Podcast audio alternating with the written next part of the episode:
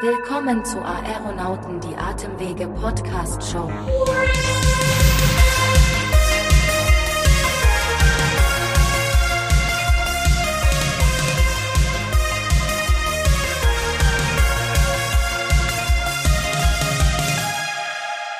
Liebe Zuhörerinnen und liebe Zuhörer, wir sind zurück. Und wenn ich von wir rede, dann rede ich natürlich in der allerersten Linie von dem Podcast schlechthin, wenn es vor allem um Atemwegserkrankungen wie Asthma oder COPD geht. Die Aeronauten sind wieder am Start und äh, das kann natürlich nur deswegen so passiert sein, weil die erste Staffel ganz offensichtlich richtig, richtig gut angekommen ist. Das freut uns natürlich sehr. Deswegen dachten wir uns, geben wir nicht nur eine zweite Staffel, sondern wir hauen noch richtig Episoden rauf. Und ich habe natürlich äh, wieder jemanden bei mir an der Seite, beziehungsweise ich darf wieder an der Seite von jemandem jemanden sein, der wirklich weiß, wovon er bzw. sie spricht. Ich habe eine studierte und eine bald promovierte Medizinerin mir schräg gegenüber sitzen. Florentine, ist das nicht toll, dass wir wieder hier am Start sind? ist wunderbar. Also ich freue mich. Vielen Dank für die einleitenden Worte. Ja, hast du dir verdient. Ja, Dankeschön. Also für die alle, die mich noch nicht kennen, ich bin jetzt aktuell im elften Semester meines Medizinstudiums und äh, schreibe, wie Sebastian schon so schön gesagt hat, meine Doktorarbeit, also bald promoviert und äh, bin nebenbei noch äh, Influencerin und so ein bisschen auf Social Media unterwegs, habe auch noch einen anderen Podcast und freue mich, dass ich hier dabei sein darf. Ja, ich freue mich, wenn ich das also höre. Du bist Medizinstudentin, OP-Assistentin, Doktorandin und Influencerin, dass du überhaupt die Zeit findest, hier zu mir zu kommen nach Hamburg. Also nicht, weil Hamburg mir gehört, aber ich habe das große Glück, dass ich nicht reisen muss. Du bist hergekommen und äh, bist ja ganz offensichtlich viel beschäftigt. Also umso schöner, dass du hier bist. Wirklich. Ja, vielen Dank. Also ich mag das aber ganz gerne. Das ist sehr abwechslungsreich und ich glaube, das bringt auch die richtige Mischung rein, so ein ja. bisschen Medizin und Definitiv. Es bringt vor allem die fachliche Unterstützung hier in diese heiligen Hallen des Studios. Und äh, denn auch in der zweiten Staffel werden die Aeronauten sich natürlich ihr ahnt es schon, damit beschäftigen, was es mit dem Thema Atmung und unseren Atemwegen so auf sich hat. Genauer gesagt geht es um diese zwei Erkrankungen. Ich habe es eingangs in meinem Monolog schon äh, abgefeiert, beziehungsweise abgefeiert ist vielleicht nicht das ganz richtige Wording dafür. Es geht wieder um Asthma und COPD. Zwei Krankheiten, die immer wieder auftauchen und die es tatsächlich leider Gottes nach wie vor viel zu viel gibt. Die chronisch obstruktive Lungenerkrankung ich mir das richtig gemerkt, Florentine? Perfekt. Also ich würde sagen, du bist jetzt auch studiert. Ja, ich habe es abgelesen. Du kannst sehr schön ablesen. Aber so trocken, wie das jetzt vielleicht im ersten Moment klingen mag, soll das hier alles gar nicht werden. Wir wollen euch das möglichst spannend und unterhaltsam herausarbeiten und die Themen aus dem Alltag für euch vorbereitet haben wir zum Beispiel künstliche Intelligenz, äh, Praxistipp, Schlafapnoe und ganz, ganz viele andere Themen, die für COPD und Asthma relevant sind. Außerdem haben wir sehr viele spannende Gäste bei uns an Bord sowie Fachleute, die mit uns über dieses Thema sprechen werden. Zum Beispiel auch ein Fachanwalt für Medizinrecht, der aus seinen Erfahrungen aus dem Alltag schildert und hoffentlich viele nützliche Tipps für euch dabei haben. Also macht euch bereit für 16 spannende Episoden mit sicherlich manchmal unerwarteten Themen rund um Asthma und COPD. Wir freuen uns auf jeden Fall auf Staffel 2 mit euch, Sebastian, oder? Ja, also ich bin äh, aufgepumpt wie die fitteste Lunge, so viel steht fest. Ähm, und Apropos feststehen, steht denn schon das Thema fest, um es das heute gehen wird, liebe Florentine? Ja, sehr guter Punkt. Auf jeden Fall steht das Thema schon fest. Und Puh. zwar geht es heute rund um das Thema Zukunftsvision und Digitalisierung der Medizin. Und ich weiß, da stellst du jetzt mit Sicherheit irgendeinen so fancy Roboter vor, der zu dir kommt und dir Blut abnimmt und dich untersucht. Aber so wird es ehrlich gesagt nicht. Ja, also ehrlicherweise hast du mich äh, schon dabei erwischt, denn ich dachte, wir reden hier mit einem Roboter oder über einen Roboter, aber so ist es nicht. Frage an dich, kleine Nebeninfo, fällt mir einfach so ein. Kennst du zufällig den sogenannten Uncanny Valley Effekt? Der besagt nämlich, dass Menschen, Maschinen oder eben Roboter, die menschlich aussehen, besser finden als solche, die nicht nur wie Maschinen aussehen. Also man findet zum Beispiel Wall-E süßer als einen sagen wir mal, Drucker oder Bumblebee oder alle, die nicht wissen, was eine Bumblebee ist. Ich habe sie gegoogelt, ist eine Hummel. Irgendwie ein sweeter Ausdruck, oder? Bumblebee. Ja, ist niedlich. Ja, ich verliere mich schon wieder. äh, MRT-Röhre, um mal äh, in der Medizin zu bleiben. Aber das gilt nur bis zu einem bestimmten Punkt, denn sieht ein Roboter zu sehr aus wie ein Mensch, dann finden wir ihn, zack, relativ unheimlich. Und zwar international überall auf der Welt bis in die kleinste Galaxie. Das muss also irgendeinen evolutorischen Vorteil haben. Cool, oder? Ja, das ist wirklich interessant und das hätte ich dir gar nicht zugetraut, dass du hier solche Infos aus dem Hut zauberst. Äh, obwohl ich sagen muss, ehrlich gesagt, dass so ein Roboter, der menschliche Gesichtszüge hat, auch ziemlich gruselig ist. Das nur oh. mal an dieser Stelle. Ich weiß nicht, wie es dir geht, aber ich äh, finde es ein bisschen strange, wenn dann so ein Doktorroboter mit echtem Gesicht vor einem stehen würde. Naja. Ich finde es ja schon gruselig, wenn man in der Raststätte irgend so einen Roboter mal einen Drink bringt. Wo gibt's denn sowas? Das gibt es immer mehr in Raststätten. Äh, Stichwort Mitarbeitermangel, ja. dass äh, immer mehr auf Roboter ähm, und künstliche Intelligenz auch im Personal an in Restaurants zum Beispiel gesetzt wird, die dir dann das bestellte Essen bringen. Also es sieht seltsam aus. Okay, ich glaube, wir schweifen schon wieder ab. Also ich muss dich leider enttäuschen. Es geht heute nicht um Roboter, sondern um solche Erfindungen wie zum Beispiel das E-Rezept oder Apps, die bei Asthma und COPD eingesetzt werden. Und dafür haben wir auch wieder Unterstützung aus dem Medizinereintrag eingeholt. Dr. Deseo ist heute bei uns zu Gast im Studio und wird mit uns über das Thema Digitalisierung in der Medizin erzählen. Unsere treuen Zuhörer kennen ihn schon aus der letzten Staffel.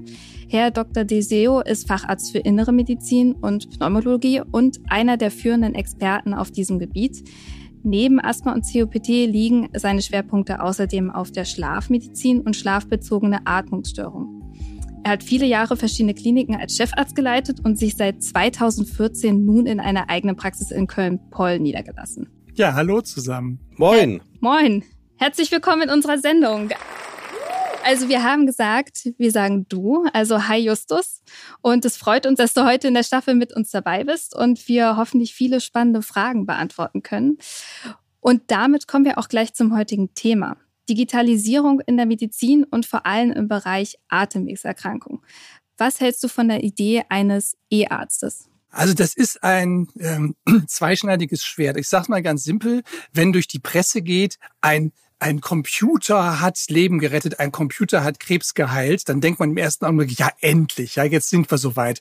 Wenn man dann den Artikel genauer liest, stellt man fest, es ging in dem ganz konkreten Fall, das war 2016 eine Meldung, die wirklich um die Welt ging, darum, dass eine Datenbank von acht Millionen Gen Genomen ausgewertet werden musste, um eine ganz seltene Leukämieform äh, zu diagnostizieren. Das hat IBM Watson in zehn Minuten geschafft. Ärzte hätten dafür ja wahrscheinlich ihr gesamtes Arbeitsleben gebraucht. Also ja, das ist ein Fortschritt, nur man muss sich gleichzeitig klar machen, hier hat ja nicht der Computer den Arzt ersetzt, sondern er hat Big Data für den Arzt analysiert, aber die zwischenmenschliche Aktion, die ist immer noch zwischen dem Menschenarzt oder Ärztin und dem Patienten, beziehungsweise in dem Fall der Patientin. Und so gesehen glaube ich, einen E-Arzt, dass man so einen Chat-Roboter hat, der alles macht anstelle eines echten Menschen, wird es nicht geben. Will auch keiner. Also man stellt sich das auch so ein bisschen komisch vor. Man kennt das ja von anderen Internetseiten, dass dann wie so ein Chatbot aufploppt. Und ich weiß nicht, wie oft man das hatte, dass der wirklich einem weiterhelfen konnte. Also ich kann mir das im medizinischen Bereich auch überhaupt nicht vorstellen. Vergiss es. Ich finde, wenn ich mich mal ganz kurz einhaken darf, ich finde, es gibt wirklich nichts Schlimmeres, als die Chatfunktion bei einem Versicherer oder bei einer ja. Krankenkasse oder bei sonst was zu mhm. öffnen, wo äh, auch da scheint es nur zwei oder drei Namen zu geben, Chantal oder Frederik. Das sind meistens unsere Mitarbeiter in großen Anführungszeichen. Und es sind ja so automatisierte, standardisierte Fragen, dass ich mir wirklich, entschuldigt meinen Ausdruck, äh, mir komplett verarscht vorkomme. Also weit weg von Intelligenz. Ja, man versucht dann immer das Wort Kundenberater irgendwie unterzubringen, bis die ja. merken, okay, den müssen wir jetzt mit einem echten Menschen verbinden. Ja, genau. Und da sieht man, dass das auch relativ schnell an seine Grenzen stößt. Mhm. Ich sag mal, das, was äh, du genannt hattest, was IBM geschafft hat, das ist ja letztendlich die Nadel im Heuhaufen zu finden. Und das klingt erstmal sehr spektakulär, aber am Ende des Tages sind ja bevölkerungsrelevante Erkrankungen was ganz anderes als diese spezielle Leukämieform. So ist es. Und ich muss mich ja auf meinen Gegenüber einstellen. Das heißt, äh, wenn ich mit Menschen beispielsweise darüber rede, ob sie rauchen oder ob sie gut oder schlecht Luft bekommen, dann muss ich auch so ein bisschen gucken, wie spreche ich denn mit demjenigen? Äh, da ist nicht jeder gleich. Und das jetzt einem Computer zu übertragen, dass der schafft, den Menschen auch so zu sehen, wie der, wie der tickt und wie der, wie der in seinem Alltag spricht und wie man den da auch abholt, das ist eine riesen Herausforderung, während das für einen Menschen relativ leicht ist. Das nennt man dann Empathie. und das kann ich mir ehrlich gesagt von einem Roboter nicht vorstellen und schon gar nicht von einem Chatbot. Ja, das hat ja nicht einmal jeder Mensch. Also insofern doppelt schwierig. das hast du jetzt gesagt. In empathielose Menschen kann ich mich gar nicht reinversetzen. Ey, für die Witze bin ich jetzt zuständig, Justus. Okay. Aber sch schlecht war der nicht. Es gibt ja noch ganz andere Dinge, die äh, jetzt irgendwie so langsam auf dem Vormarsch sind, sowas wie zum Beispiel einen elektronischen Arztbrief. Also, dass Ärzte und Therapeuten direkt aus dem Verwaltungssystem heraus Arztbriefe versenden und empfangen können. Also ich kenne das aus meinem Praxisalltag, dass es super nervig ist. Man fängt erstmal an wie im letzten Jahrhundert. Man bekommt per Fax Arztbriefe von anderen Kliniken und von Patienten. Dann fängt man an, diese Faxe irgendwie einzuscannen und zu digitalisieren. Das ist super nervig und anstrengend. Ähm, so einfach ist das aber alles gar nicht, weil das Problem ist ja auch Datenschutz. Geht das überhaupt? Können wir das überhaupt machen? Was denkst du dazu? Ich bin da ein bisschen anachronistisch und auch aus Erfahrung. Also ich sage es mir jetzt ganz banal. Wenn jemand kommt und der hat von seinem letzten Krankenhausaufenthalten drei Berichte mit und ich kann mir die schnell durchlesen, ich kann gucken, was davon mich interessiert äh, und sage dann, okay, den und den und den lassen Sie unten bitte einscannen, dann habe ich das auch in meinem System. Das geht ziemlich schnell und einfach. Wenn derjenige jetzt sagt, ich habe hier eine App, und da sind so Briefmarkengroße ja, Seiten zu sehen. Und jetzt versuche ich erstmal mich auf dem Handy zurechtzufinden und dann versuche ich das zu vergrößern, bis ich da halbwegs das gefunden habe, was ich suche. Und vielleicht sind das inzwischen dann auch 120 äh, Seiten, weil derjenige schon seit ein paar Jahren an einer chronischen Krankheit leidet dann ist das gar keine Erleichterung. Wenn ich mir aber umgekehrt vorstelle, jemand ist zum Beispiel zum Röntgen und der Röntgenarzt kann sagen, den Befund gebe ich jetzt frei und zack, habe ich den in meinem Praxissystem.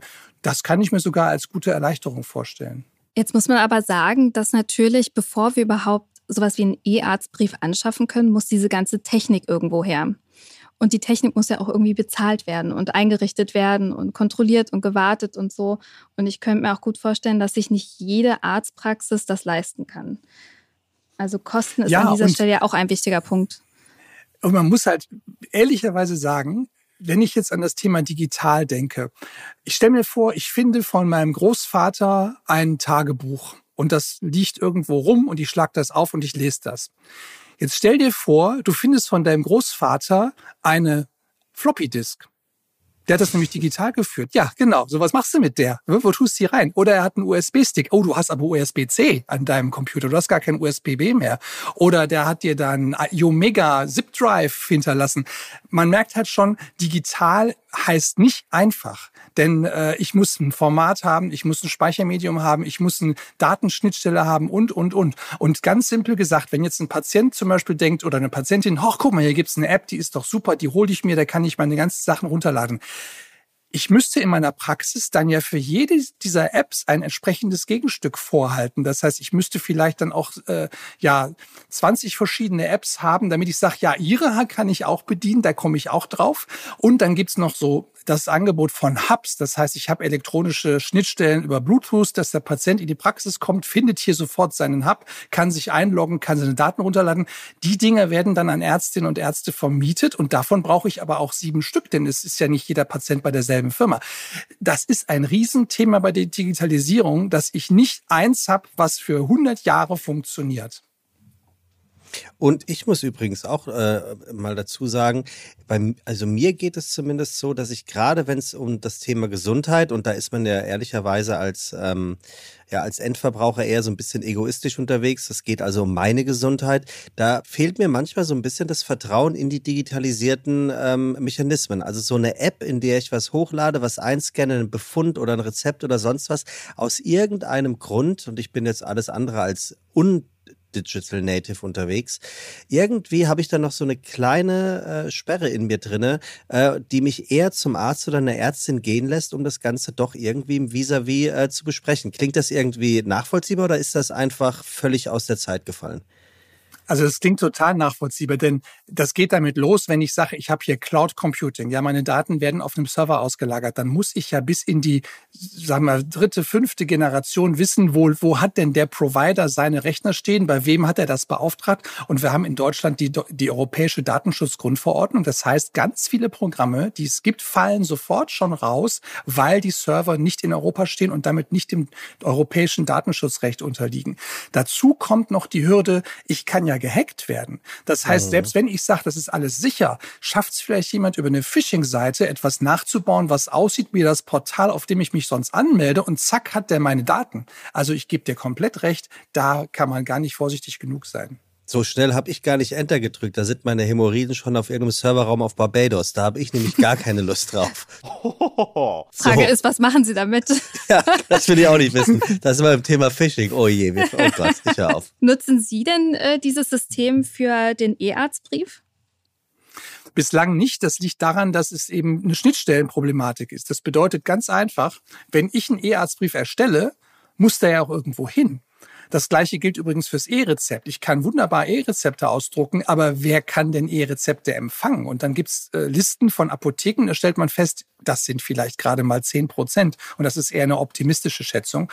Ähm, das bedeutet, es, es reicht eben nicht, ein Sender zu sein von irgendwelchen digitalen Daten, sondern da gehört auch ein Empfänger hinter. Und das ist aktuell nicht flächendeckend verfügbar. Das heißt, ich nutze noch nicht den E-Brief. Ja gut, das macht auch Sinn. Also selbst wenn man die Technik hat, aber niemanden, der es empfangen kann, dann ist das ja relativ witzlos.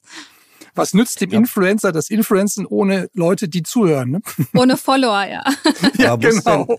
Muss denn da ganz naiv gefragt, äh, müssten da ein, zwei, drei, vier Generationen erst noch aussterben, damit das funktioniert? Weil mit dem E-Brief von der Deutschen Post hat es ja auch bis heute nicht wirklich funktioniert. Ja. Auf der anderen Seite gibt es ja auch die Möglichkeit, dass man äh, eine Ziffer auf das äh, Kuvert schreibt, die du vorher eingescannt hast, was ja eigentlich per se eine wirklich tolle Sache ist und ja auch Digitalisierung at its best ist.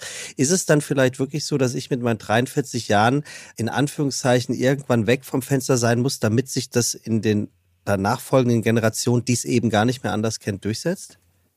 Man muss sich eigentlich immer fragen, wo ist die Digitalisierung eine Unterstützung? Ich denke jetzt zum mhm. Beispiel ganz banal daran, dass ich mit meinem Telefon äh, Seiten scannen kann, habe die sofort als PDF und ich habe auch sofort eine Texterkennung drin. Das heißt, das ist, als hätte ich mein Dokument selber angelegt. Das ist eine totale Hilfe.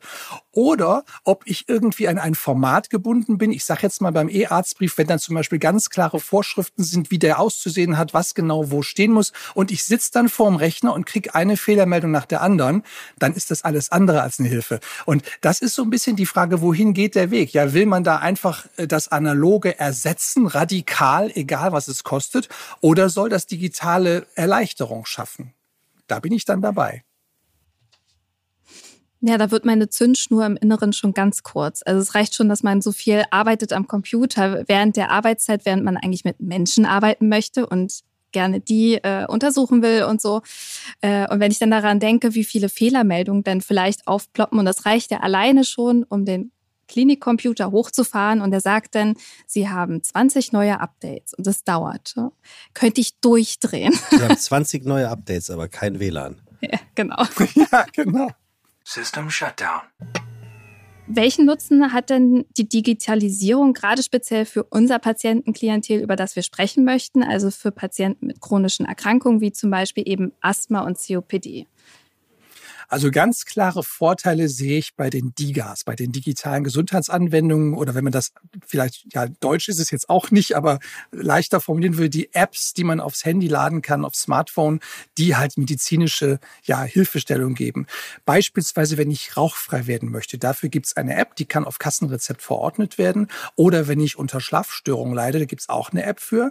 Oder wenn ich ein Präparat habe, das man jeden Tag inhaliert, in einem kleinen Inhalator und ich möchte wissen, mache ich das richtig? Hat das geklappt?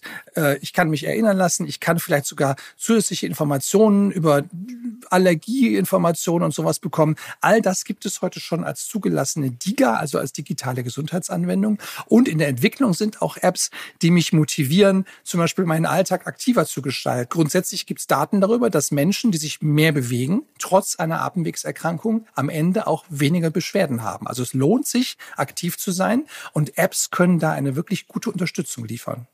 Ja, das klingt äh, auf jeden Fall wie eine sinnvolle Ergänzung und so ein bisschen für mich wie der Flyer to go. Also das, was früher so ein bisschen das, was, was man so händisch in der Hand hatte, was man dann meistens irgendwo in einer vergammelten Ecke wiedergefunden hat, so ein alter, zerfledderter Flyer, äh, ist jetzt so ein bisschen die, die App, wobei die App vermutlich auch noch mal ein bisschen mehr den Patienten oder die Patientin motiviert, am Lernerfolg festzuhalten. Ja, das geht sogar noch weiter. Also ein Beispiel, es gibt eine App, da kann ich äh, über die Kamera mich filmen lassen, wie ich inhaliere. Oder ich kann mich filmen lassen, wie ich eine bestimmte Übung mache, um die Atmungsmuskulatur zu kräftigen. Und die App erkennt mein Bewegungsmuster. Das heißt, die zeigt Ach, auch ein Strichmännchen, kann also sehen, ob ich in die Hocke gehe, was ich mit den Armen mache, ob ich sitze, ja. ob ich stehe und kann mir ganz konkret sagen, worauf ich achten soll. Also das muss man sagen, das ist wirklich sehr, sehr detailliert und, und äh, ja, kenntnisreich aufgearbeitet und es ist nicht einfach nur ein Textdokument mit ein paar Bildern, die man auch hätte ausdrucken können. Das, da sind wir schon sehr, sehr weit, das muss ich zugeben.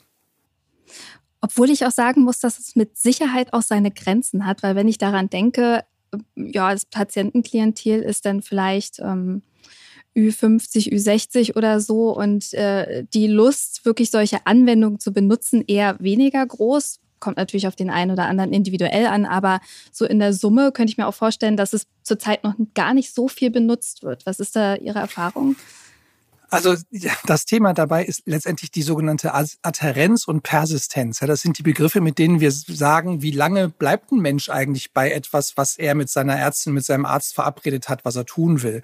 Und die sogenannten Variables, also alles, was ich tragen kann, Uhren, Smartphone, was auch immer, die mich unterstützen sollen, ja, nach einem Jahr sind das noch 30 Prozent, die das wirklich regelmäßig machen. Der Witz ist mhm. eigentlich diese hybride Idee, zu sagen, ich sehe jemanden einmal im Quartal, also ungefähr alle drei Monate, und dann kommt dadurch schon wieder so ein Motivationsschub und dazwischen hat er eine Unterstützung, die ich so kleinteilig gar nicht geben kann, wie das eine App geben kann. Also die Kombination ist wahrscheinlich der Schlüssel zum Erfolg.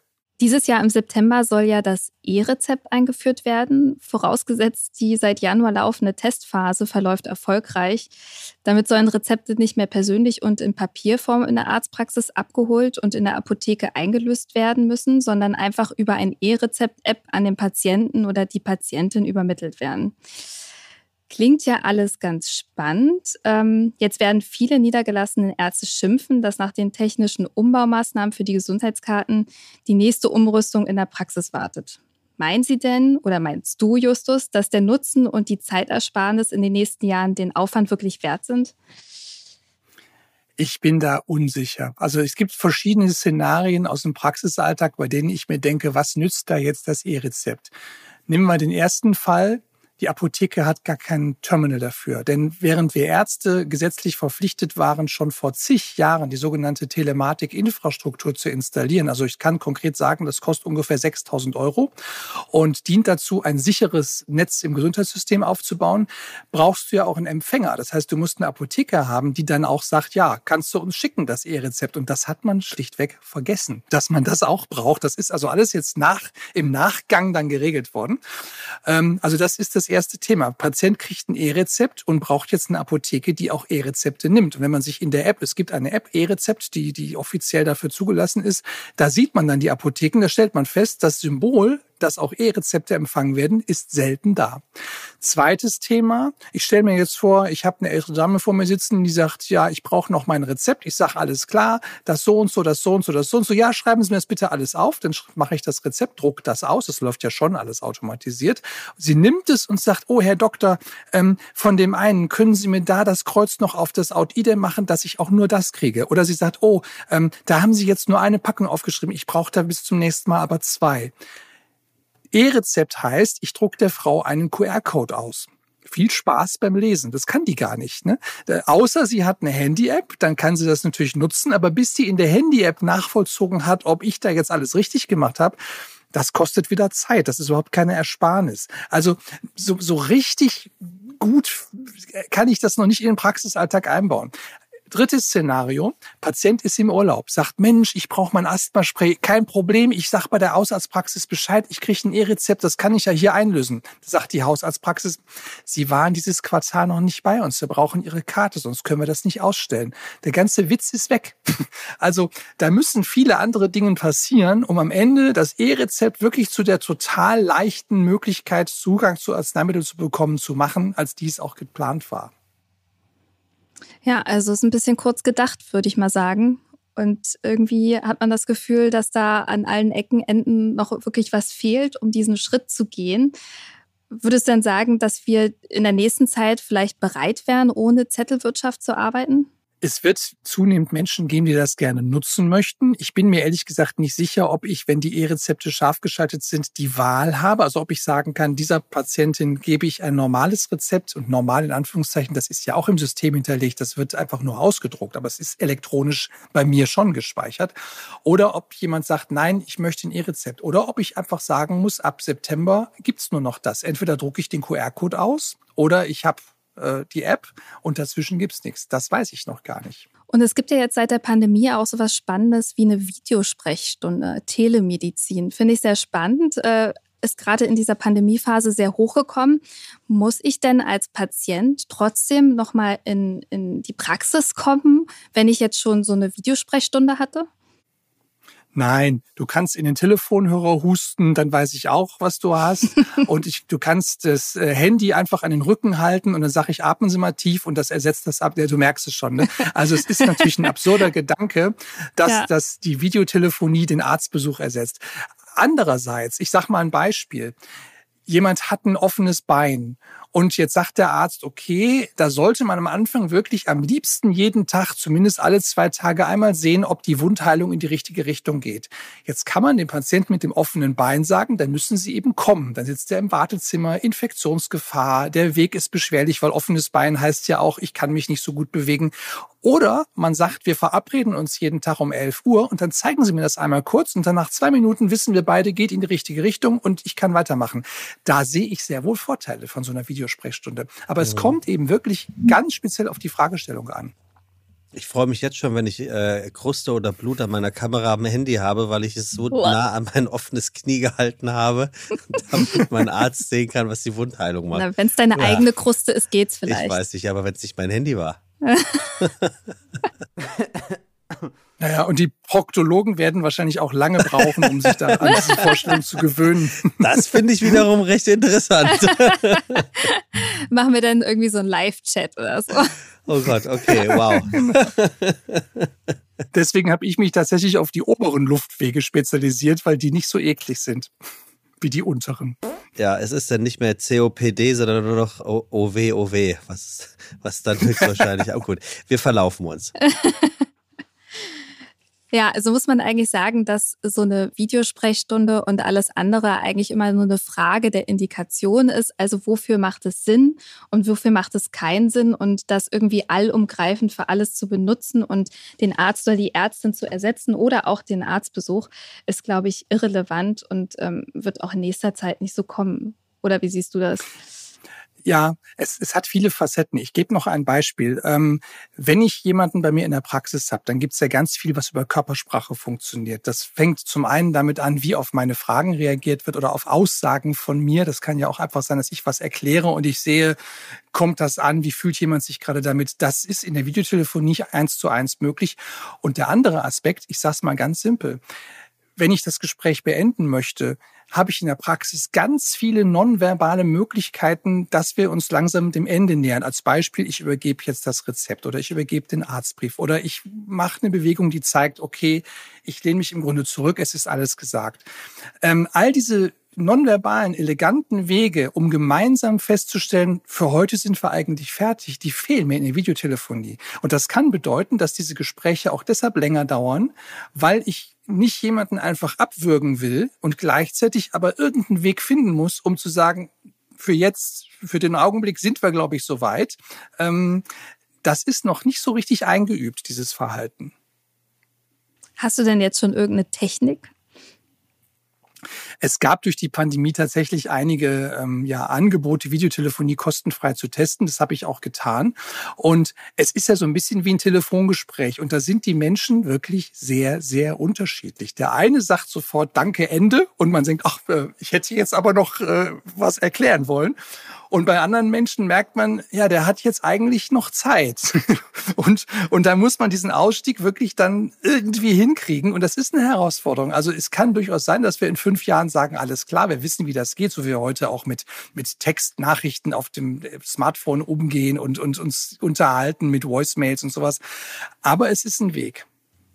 Äh, hatten Sie äh, Momente in, äh, in der Hochphase der Pandemie, als Sie das eben ausprobiert hatten, wo Sie bei einem einen oder anderen Patient oder Patientin dachten, huch, hätte ich ja nie gedacht, dass du so wohnst?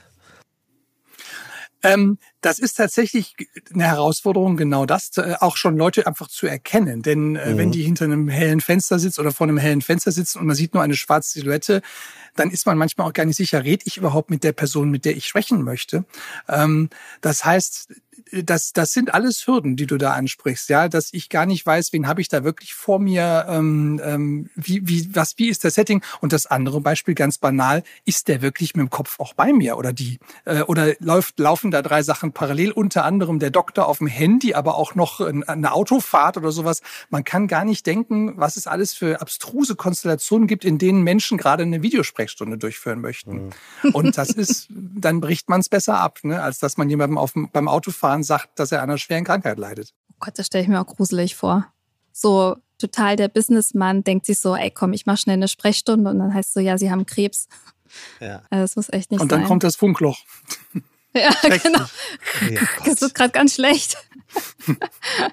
nee, um Gottes Willen. Und gerade was du gesagt hast zu dem ich Thema. Bin auf Freisprech. Ja. oh Gott. Oh. Das auch, das auch, ne? Dann hat ja, niemand, ja. dann hören andere Leute das mit und dann, das, das sind ganz viele Konzerte. Das wird ja alles vorher gesagt, ja. Es gibt diese ganzen Regeln. Sie müssen alleine sein im Zimmer und so weiter. Das wird den Leuten alles vorher gesagt. Aber unterm Strich, das ist doch bei uns allen so. Wir klicken da überall auf Ja, ja, okay, okay, okay, okay und dann machen wir. Hm. Ja. Hm. ja, das stimmt.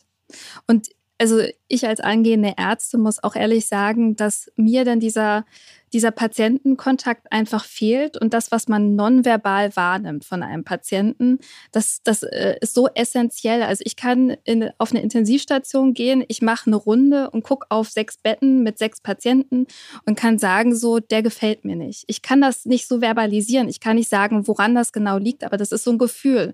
Und dafür werden wir auch trainiert und das kann so eine Videosprechstunde eigentlich nicht bieten. So ist es. Also dieses, diese ganz feinen Sinne, die man hat als Ärztin, als Arzt, die nützen einem nichts bei einer Videosprechstunde. Also ich kenne das aus meinem äh, aus meinem Praxisalltag, dass man jetzt alle Sachen digitalisiert hat, was Patientendaten angeht, ob das jetzt nur Vorerkrankungen, Medikamente, Blutwerte, Untersuchungen und so angeht. Das sind alles Informationen, die durch die elektronische Patientenakte von den behandelnden Ärzten und Ärztinnen nun disziplinübergreifend zur Verfügung stehen sollen. Seit dem 1. Januar 2021 äh, ich glaube, in vielen Krankenhäusern ist das schon regelhaft. Ich weiß nicht, wie es im Praxisalltag aussieht. Und dadurch sollen dann zum Beispiel sowas wie Doppeluntersuchungen vermieden werden und die Behandlung der Patienten wirklich verbessern. Also ich finde es eine tolle Sache und ähnlich wie wir vorher schon besprochen haben, ist das Problem die Schnittstellen. Also ich weiß, bei uns ist es so, die Intensivstation hat Papierakten. Der Rest des Krankenhauses hat digitale Akten. Wie ist die Einschätzung äh, bei dir bisher zum Thema elektronische Patientenakte? Es gibt im Grunde zwei Perspektiven. Wenn ich jetzt aus Arztsicht darauf schaue und sage, ich bin im Krankenhaus oder in der Praxis und ich habe hier eine Akte, dann kann ich nur sagen, da hat die digitale Akte alle Vorteile. Das bedeutet, die ist überall abrufbar. Ich kann auch ganz streng genommen zu Hause sitzen und jemand hat eine Frage und ich habe ein geschlossenes System über ein Virtual Private Network und kann darauf zugreifen, kann mir schnell Sachen angucken wie Röntgenbilder, Laborwerte und so weiter und kann mit jemandem am Telefon etwas besprechen und habe Zugriff auf alles. Oder ich bin in der Praxis, jemand kommt rein, der war vor drei Jahren zuletzt hier und ich sehe alles, was ich damals mit dem besprochen habe in meiner digitalen Akte.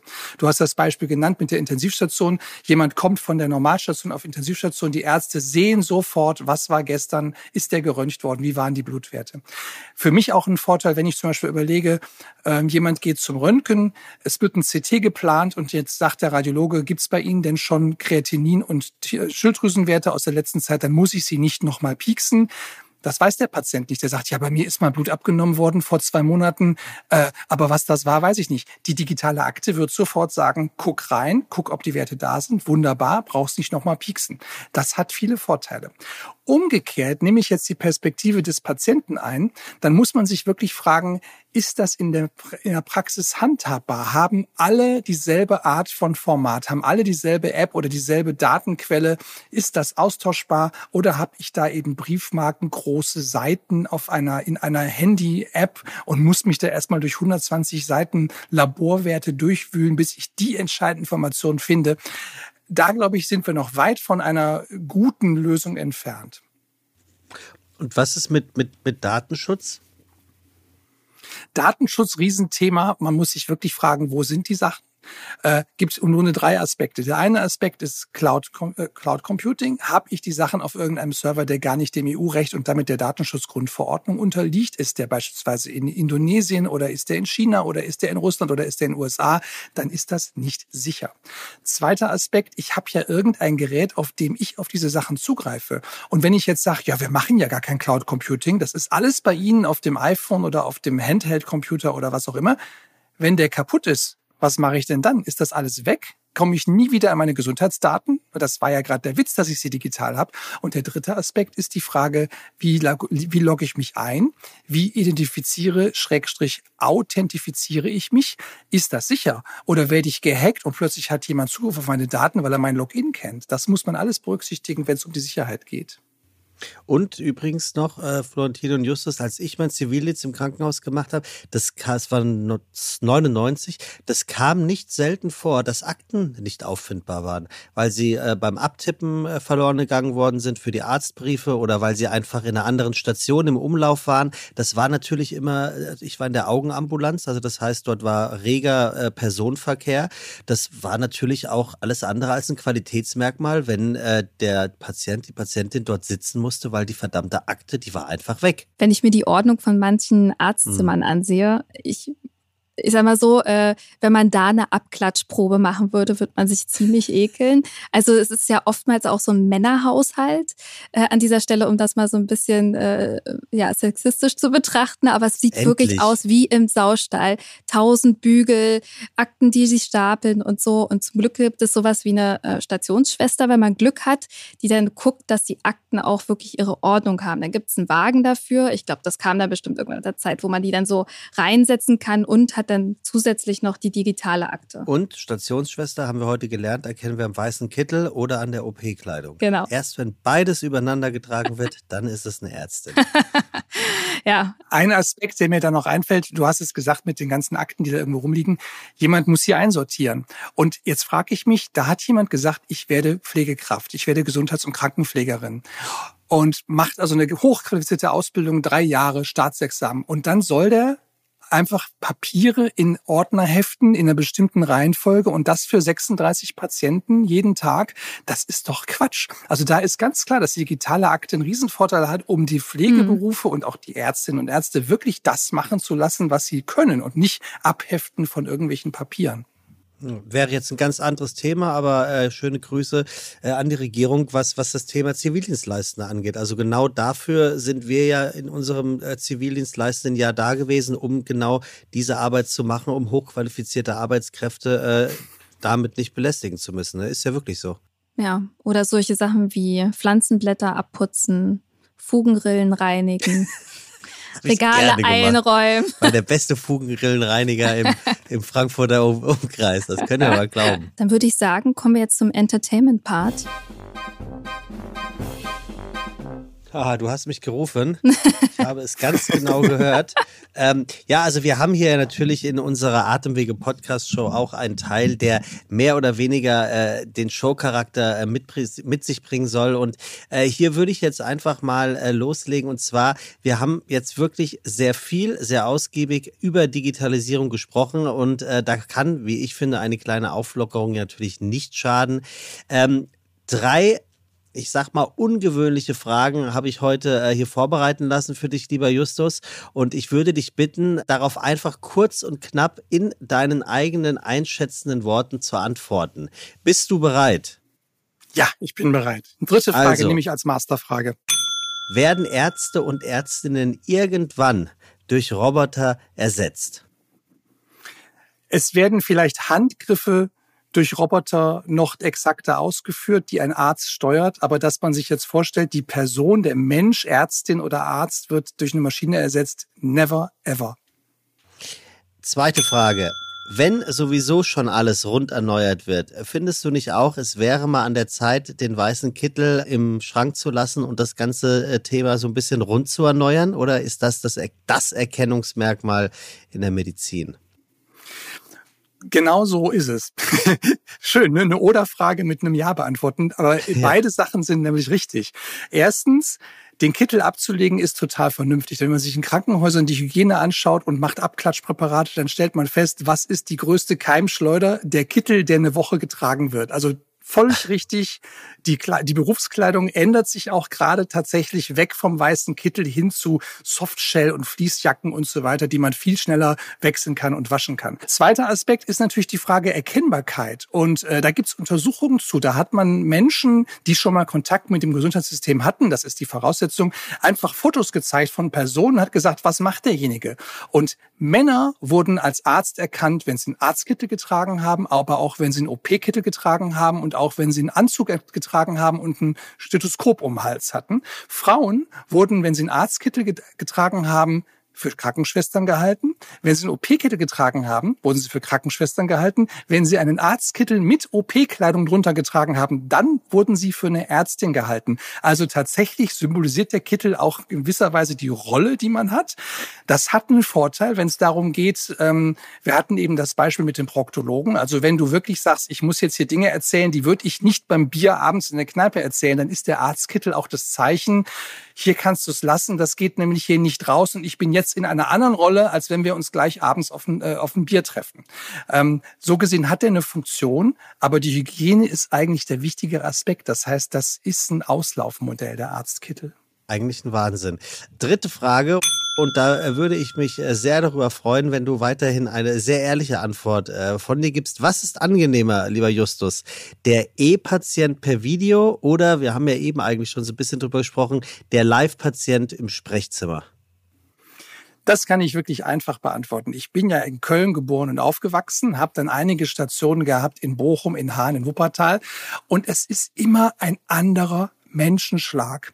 Und dieses, dieses Zwischenmenschliche, ich sag mal jetzt in Köln, da hat jeder Zweite hat irgendein Kölner Attribut. Ob das eine Einkaufstasche ist mit dem Kölner Dom drauf, ob das der Euro mit dem Dom ausgesägt als Halskette ist, ob das die, das Brillengestell ist mit einer Silhouette des Rheinpanoramas und, und, und. Das heißt, dieses, dass man so ein bisschen in der Region auch ist, bei den Menschen ist, die hört, wie die reden, äh, die andere Mundart, all das, das macht ja auch den Alltag aus. Mhm. Also wenn ich zu Hause sitze am Rechner und habe dann Leute aus Hamburg, aus München, aus Berlin, das ist schön, aber irgendwie bin ich ja dann doch nur bei mir und kriege gar nicht mhm. mit, was um mich herum geht. Und wenn man am Ende des Tages sich fragt, was ist denn der Sinn des Lebens, ganz ab von allen evolutionären und religiösen Überlegungen, es ist die Beziehung mit anderen Lebewesen. Das ist der Sinn des Lebens, dass ich in Beziehung trete mit anderen Lebewesen. Und das kann ich nicht über Video. Da ist mir, äh, äh, Florentine, gerade ein Witz eingefallen. Also wir stellen uns vor, wir sind im Rheinischen in Köln. Ja. Der Patient kommt zum Urologen, sagt zum Urologen, ich habe so Probleme mit dem Wasserlassen, Herr Doktor. Was sagt der Doktor? Weiß ich nicht. Ach, et kütt, wit kütt. Also, das war jetzt, wie ich finde, ein äußerst interessanter Abschluss für eine, muss man schon sagen, sehr zukunftsträchtige Episode, äh, Florentine. Oder siehst du das irgendwie anders? Haben doch einiges gelernt heute. Definitiv. Also wir haben einiges gelernt, äh, wie welche Chancen uns die Digitalisierung gibt, gerade auch im Blick auf Ärztinnen und Ärzte oder die Krankenpflege, welche Erleichterung dadurch geschaffen werden kann. Das ist eine gute Sache, aber andererseits muss man auch gucken, wohin gehen die Daten? Also wer speichert die, wie sicher sind die Daten und was passiert, wenn das mal alles weg ist? Also ich glaube, um eine doppelte Buchführung werden wir im Krankenhaus erstmal nicht wegkommen. Das ist die Tatsache. Es bietet auch viele Vorteile und ich möchte mich ganz herzlich bei dir bedanken, Justus, dass du uns da so fachlich beiseite gestanden hast. Ich würde sagen, es war mal wieder sehr spannend und ich bin gespannt, was da noch vor allem noch alles kommen wird. Danke dir, Sebastian. Sehr gerne, liebe Florentine. Ich finde, du hast das sehr, sehr gut gemacht, als wäre es schon mindestens deine 14. Sendung gewesen oder Ausgabe, Episode. Ganz herzlichen Dank an dich, ganz herzlichen Dank an Justus, aber natürlich auch ganz herzlichen Dank an äh, euch, liebe Zuhörerinnen und Zuhörer. Bis dann. Vielen Dank. Ciao. Tschüss. Dankeschön. Tschüss. Tja, und äh, wenn euch dieser Podcast genauso gut gefallen hat wie uns, dann folgt doch den Aeronauten. Die Atemwege Podcast Show freut sich über jeden, der oder die uns abonniert. Das Ganze könnt ihr machen, wo ihr wollt. Zum Beispiel bei Apple, bei Spotify oder bei Co. Wer ist denn dieser Co? Ganz egal. Ihr werdet keine Folge mehr verpassen. Ach so, der Co ist das. Ah. Der mit T. Wie dem auch sei. Wir freuen uns natürlich dann auch noch über Bewertungen und Kommentare, die ihr natürlich überall ablassen könnt, wo ihr uns hört. Und ich würde sagen, äh, Florentine, wir hören uns wieder in zwei Wochen, oder? Oder in 20.000 Minuten. In 20.000 Minuten. Wow. Aeronauten präsentiert von GSK.